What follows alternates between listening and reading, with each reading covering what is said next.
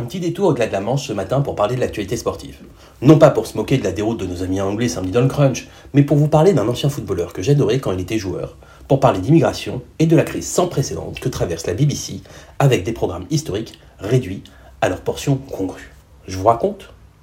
depuis des années, l'émission phare du football anglais, diffusée sur la BBC, oui, en Angleterre, le foot est largement diffusé sur le service public, cette émission phare, disais-je, est présentée par une icône du sport anglais, Gary Lineker, ancien attaquant vedette de Tottenham, Leicester et Barcelone.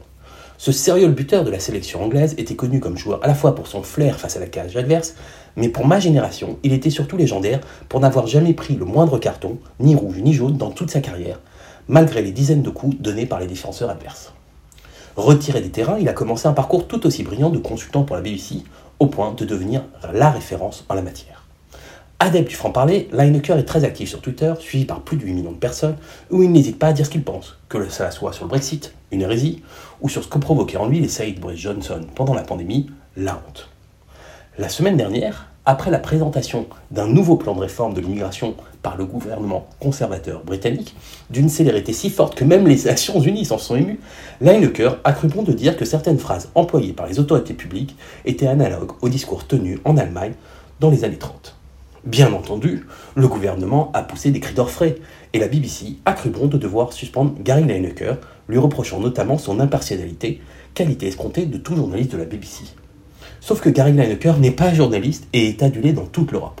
Aussi, l'ensemble de ses collègues ont refusé de participer à son émission sans lui, et la plupart des équipes ont annoncé ne pas vouloir parler à la BBC tant que Gary Lineker ne serait pas de retour à l'antenne.